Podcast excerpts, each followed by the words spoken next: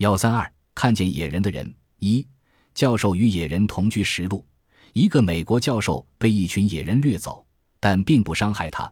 后教授因生病才得以逃脱。下面是他的经历：乔治被野人掠走，心里恐慌不安。他不知道这伙不文明的家伙要干什么。野人的走速度很快，乔治只觉得头昏眼花，而且两个野人挟持着他，一点轻重也没有，痛得他几乎晕过去。一路上，乔治大声抗议，但毫无成效。在森林中的一块空地上，野人们停下来，他们吆喝着，把乔治抛来抛去，像是得到了一件稀稀的玩具。停下时，野人用尖利的手爪抓挠着乔治的皮肤，似乎在探寻乔治身上为什么没有毛。乔治的却没有看到雌性野人，而这帮雄性野人，从他们的神态和举止来看，年龄都不大，而是因为什么原因他们聚在一起。让人无从知道。到了夜间，乔治被野人丢在棵大树上，大概是怕乔治逃走。乔治却无论如何也不敢在黑夜里乱走。白天总有几个野人玩耍乔治，而一些野人拿来猎物也分给乔治一些。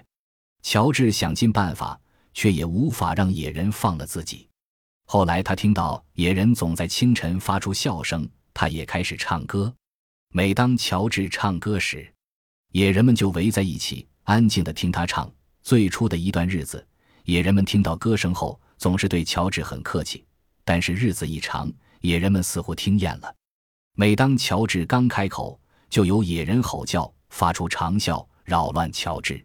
后来，乔治因长时间的餐风露宿发烧起来，野人们就将乔治丢弃了。乔治在日记中写道。丢弃年老体弱的同类，可能是野人的一个生活规律。我病后无力，被他们丢弃了，也许是天眷了。然而我找不到他们的驻地，他们总是在白天出现，在黑夜消失。我试图寻找过，但都失败了。好在这一带没有猛兽，或者是那些嗅觉灵敏的猛兽闻到有野人气味的地方，他们不敢进入。然而在这丛林中。